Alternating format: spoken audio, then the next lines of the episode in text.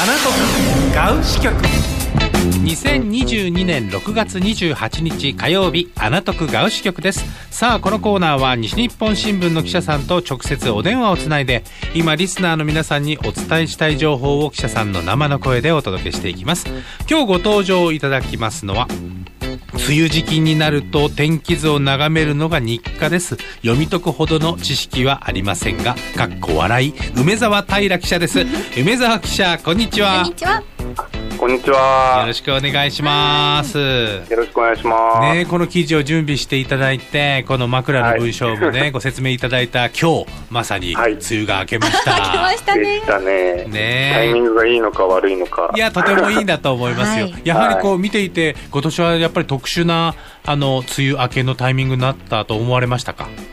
そうですね。なんかやっぱ先週末ぐらいからちょっと怪しいなと思いつつ、んまあやっぱり早くこんなに早く開けてしまったのでちょっとびっくりしてます。そうですね、あの逆に水不足も心配されるところもありますし、えーそしてまあなんかね、この梅雨梅雨の明けるタイミング、梅雨前線が下がってこないような高気圧の配置になったとはいえ、なんかこう、全体的にこう地球の環境が変わってるような感覚がありますね。そうですね。本当もうなんかまあねどこまでが地球の中かわかりませんが、うんまあやっぱり少なくとも少少しはそういう影響があるのかなっていう感じがしますね。ねえまあなんか毎年毎年こうね今まで想定外だと言いながらいろんなね、うんまあ、この環境に戦って立ち向かっていかなきゃいけない私たちですけれども、そんな、えー、話題の記事が今週の記事はこちらになります。はい。大雨による被害を防ごうと、自治体や気象庁が防災情報の発信に力を入れています。無料通信アプリ LINE で被災状況をリアルタイムで通知し、避難所の混雑状況はホームページで公開しています。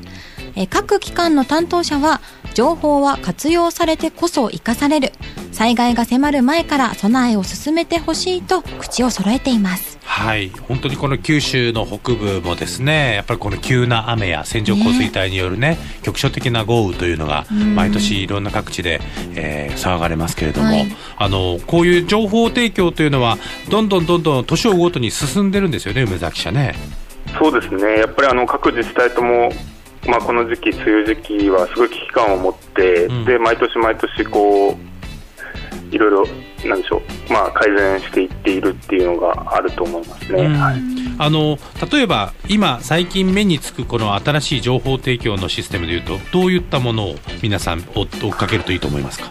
そうですね。僕が一番参考にするといいなと思ったのは気象庁がやってるキキクルというやつが、はい。ええありまして、うん。あのカタカナでキキクルと検索すると出てくると思うんですけど、えまあ、あの土砂災害とか浸水の状況とか、まあ、危険度を示しているので、うん。まあ、そういったものも活用されるといいのかなというのは思います。なんかこうここ数年のねこの雨の状況なんかを、まあ、僕も体感していますけれども自分が住んでいるエリアはもう青空が出ているのに、うん。あの近隣の河川はやっぱり増水が続いている。なんかこういうことがよくありますよね。ああそうですよね、上流で降ってたりすると、また河川の状況変わってきたりするかなと、はい、そうだからそういうのをわざわざね目視して情報をチェックするよりもこうインターネットをどんどん活用していった方がいいですよね。はい、うん、あの西日本新聞 Me のアプリでもいろんな情報が提供されてますよね。あありがとうございます。あの今年のまあ梅雨時期に合わせえてえ河川カメラの配信というか、まあ、見れるように改善いたしまして、ん。で九州県内の21箇所の河川カメラを西日本新聞ミーのアプリから見れるようになっているので、まあ、ご自宅の近くだったり職場とかご家族の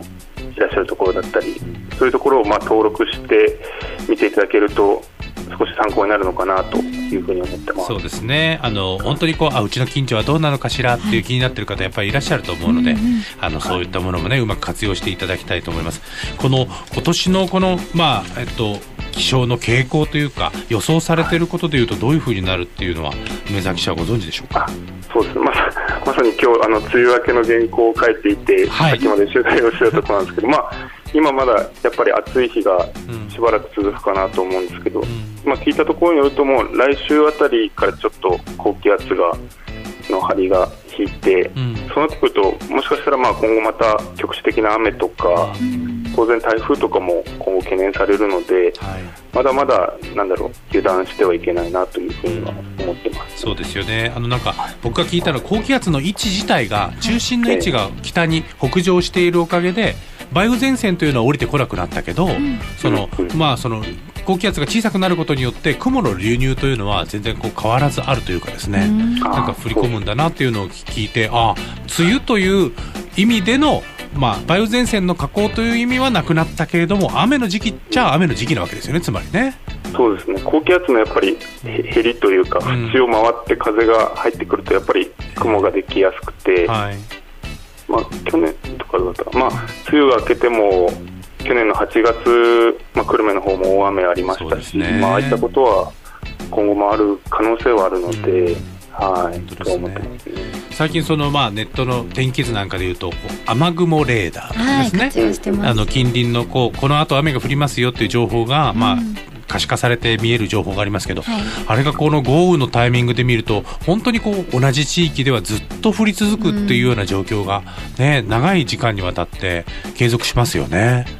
そうですね。本当まあまあ、そういったこう情報発信、いろんなところで、まあ、自治体レベルでもやられてるし、気象庁でもやってると思うので、ええ、ぜひなんかこういう、まあ、何事もない時というか、うん、平時の時からこう気がけて見ていただけたらいいんじゃないかなと思ってます。本当ですね。そしてあのスマートフォンを使っての情報をまあこう探してくるっていうのは僕らの世代はまだできるし得意だけど、うん、で僕らの親の世代になるとやっぱりそこまで自分からは拾いに行けないところがあるので、うん、それこそねあの息子さんや娘さんがちょっとお父さんお母さんのものを少しね通知が出るようにだけ設定してあげたりしてもいいかもしれませんね。うそうですね。本当まあ一つ声かけがあるだけで、